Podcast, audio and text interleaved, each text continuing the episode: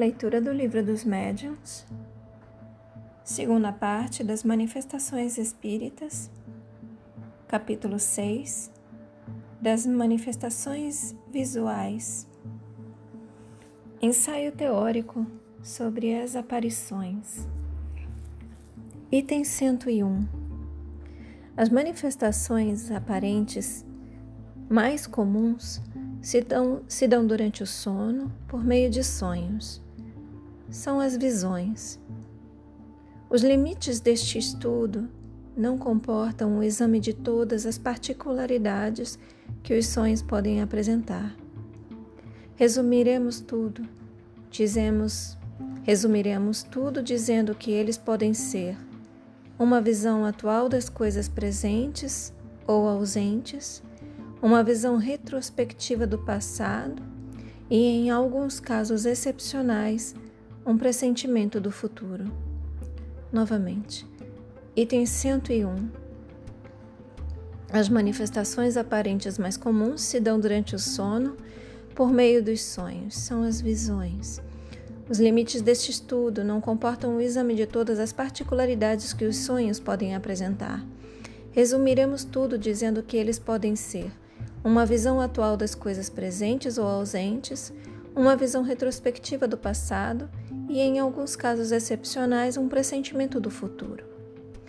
Também muitas vezes são quadros alegóricos que os espíritos nos põem sob as vistas para dar-nos úteis avisos e salutares conselhos se se trata de espíritos bons, para introdu introduzir-nos em erro e nos lisonjear as paixões se são espíritos imperfeitos os que nulo apresentam. A teoria que se segue aplica-se aos sonhos, como a todos os outros casos de aparições. Veja-se o Livro dos Espíritos, perguntas 400 e seguintes. Temos para nós que faríamos uma injúria aos nossos leitores se nos propuséssemos a demonstrar o que há de absurdo e ridículo no que vulgarmente se chama a interpretação dos sonhos. Item 102. As aparições propriamente ditas se dão quando o vidente se acha em estado de vigília e no gozo da plena e inteira liberdade das suas faculdades.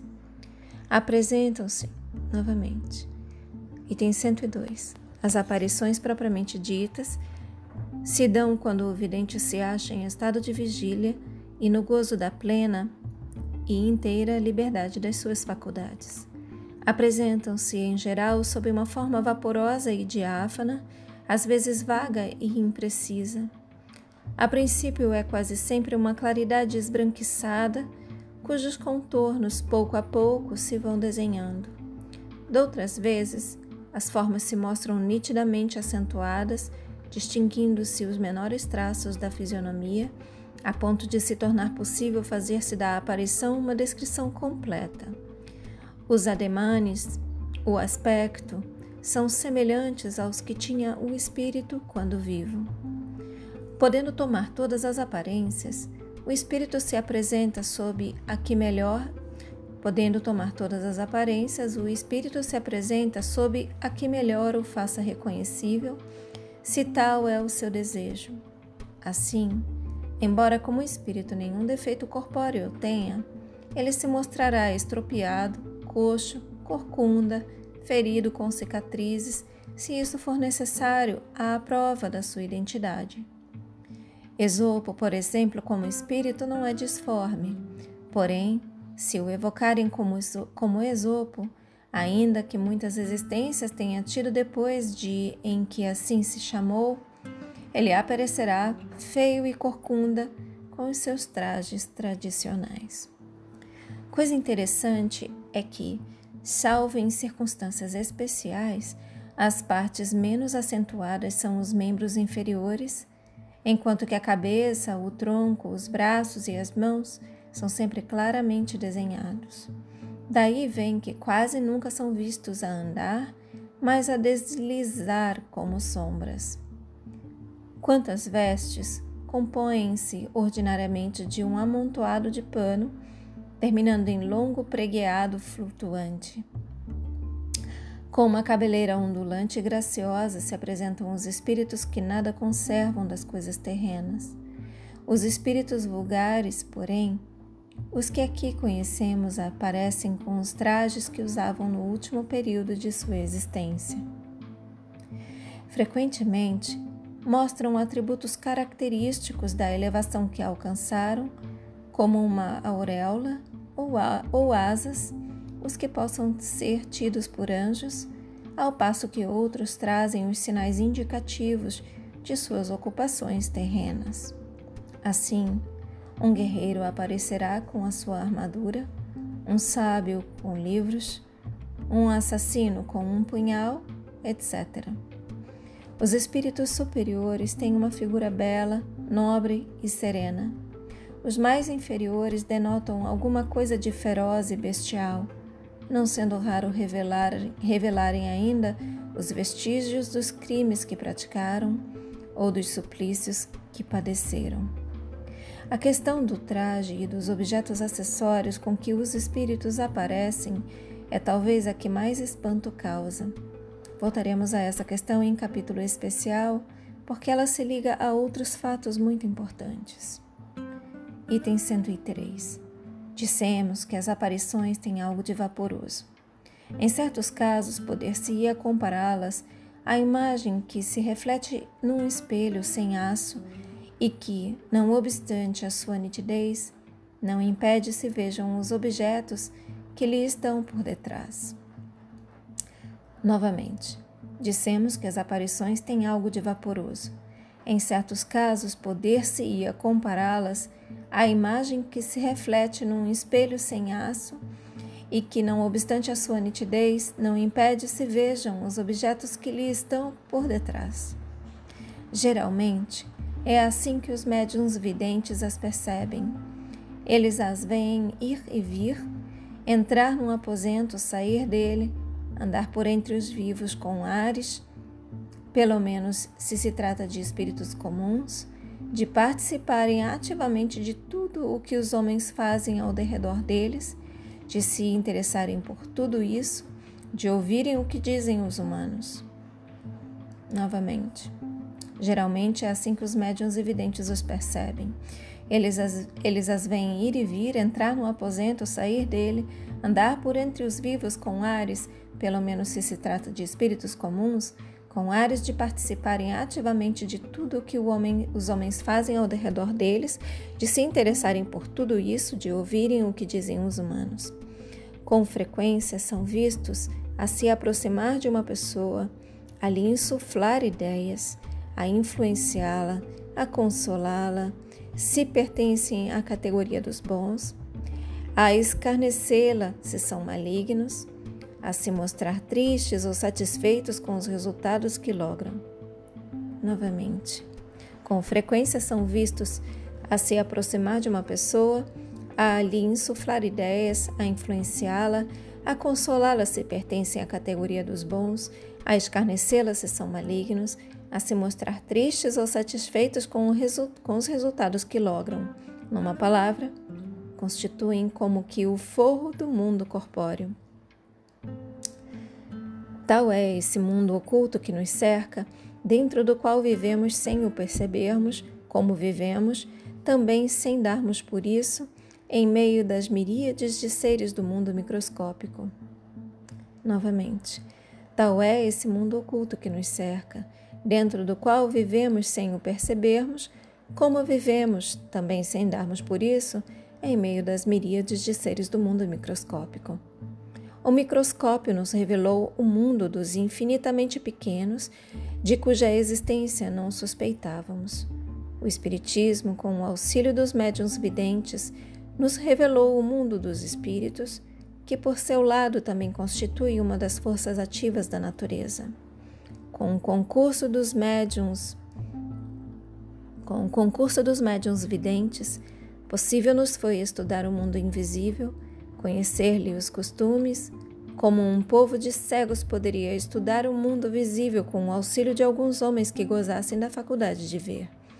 Veja-se adiante, no capítulo referente aos médiums, o parágrafo que trata dos médiums videntes. Item 104. O espírito, que quer ou pode fazer-se visível, reveste às vezes uma forma ainda mais precisa, com todas as aparências de um corpo sólido, ao ponto de causar completa ilusão e dar a crer aos que observam a aparição que tem diante de si um ser corpóreo. Em alguns casos, finalmente, e sob o e sob o império de certas circunstâncias, a tangibilidade se pode tornar real. Isto é, possível se torna ao observador tocar, palpar, sentir na aparição a mesma resistência, o mesmo calor que um corpo vivo, o que não impede que a tangibilidade se desvaneça com a rapidez do relâmpago. Nesses casos, já não é somente com um olhar que se nota a presença do espírito, mas também pelo sentido tátil. Dado se possa atribuir à ilusão ou a uma espécie de fascinação a aparição simplesmente visual, o mesmo já não ocorre quando se consegue segurá-la, palpá-la, quando ela própria segura o observador e o abraça, circunstâncias em que nenhuma dúvida mais é lícita. Os fatos de aparições tangíveis são os mais raros.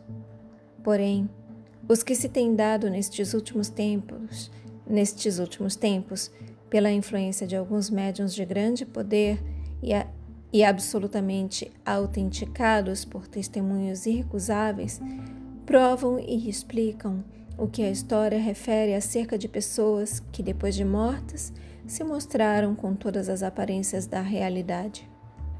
Todavia, conforme já dissemos, por mais extraordinários que sejam, tais fenômenos perdem inteiramente todo o caráter de maravilhosos quando conhecida a maneira por que se produzem e quando se compreende que, longe de constituírem uma derrogação das leis da natureza, são apenas efeito de uma aplicação dessas leis.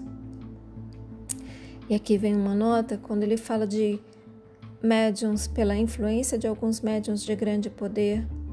Ele fala na nota, entre outros, o Sr. Home. Ele fala sobre, sobre a influência de médios de grande poder, sobre os fatos das aparições tangíveis são os mais raros, porém, os que têm dado nestes últimos tempos pela influência de alguns médiums de grande poder e absolutamente autenticados por testemunhos irrecusáveis, provam e explicam o que a história refere acerca de pessoas que depois de mortas, que depois de mortas se mostraram com todas as aparências da realidade. Todavia, conforme já dissemos, por mais extraordinários que sejam, tais fenômenos perdem inteiramente todo o caráter de maravilhosos quando conhecida a maneira por que se produzem e quando se compreende que, longe de constituírem uma derrogação das leis da natureza, são apenas efeito de uma aplicação dessas leis. Item 106.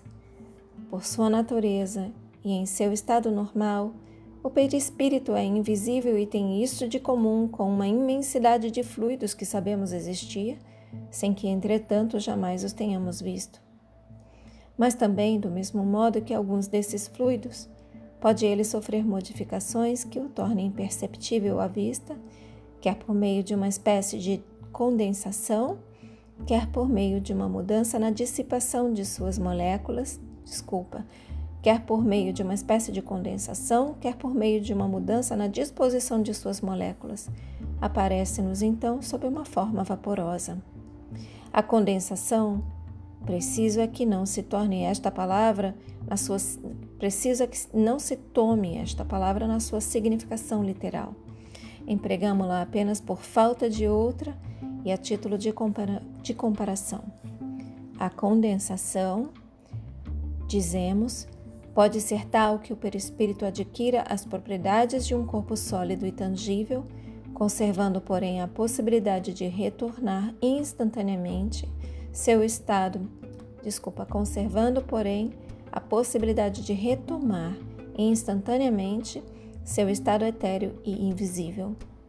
Podemos apreender esse efeito atentando no vapor, que passa do de invisibilidade ao estado brumoso, depois ao estado líquido, em seguida ao sólido e vice-versa. Essas, esses diferentes estados do perispírito resultam da vontade do espírito e não de uma causa física exterior, como se dá com os nossos gases. Quando o espírito nos aparece, é que pôs o seu perispírito no estado próprio a torná-lo visível. Quando o espírito nos aparece, é que pôs, colocou o seu perispírito no estado próprio a torná-lo visível. Mas para isso não basta a sua vontade, porquanto a modificação do perispírito se opera mediante sua combinação com um fluido peculiar ao médium. Ora, esta combinação nem sempre é possível, o que explica não ser generalizada a visibilidade dos espíritos. Assim, não basta que o espírito queira mostrar-se, não basta tampouco que uma pessoa queira vê-lo. É necessário que os dois fluidos possam combinar-se, que entre eles haja uma espécie de afinidade e também, porventura, que a emissão do fluido da pessoa seja suficientemente abundante para operar a transformação do perispírito e, provavelmente, que se verifiquem ainda outras condições que desconhecemos. É necessário, enfim, que o espírito tenha a permissão de se fazer visível a tal pessoa o que nem sempre lhe é concedido, ou só o é em certas circunstâncias por motivos que não podemos apreciar. Fechem os olhos. Permitam que essas palavras se aprofundem em vocês. Expressem gratidão aos seus guias, mentores protetores e anjo guardião. Expressem gratidão a Deus. Agradeçam a si mesmos pela continuidade na leitura.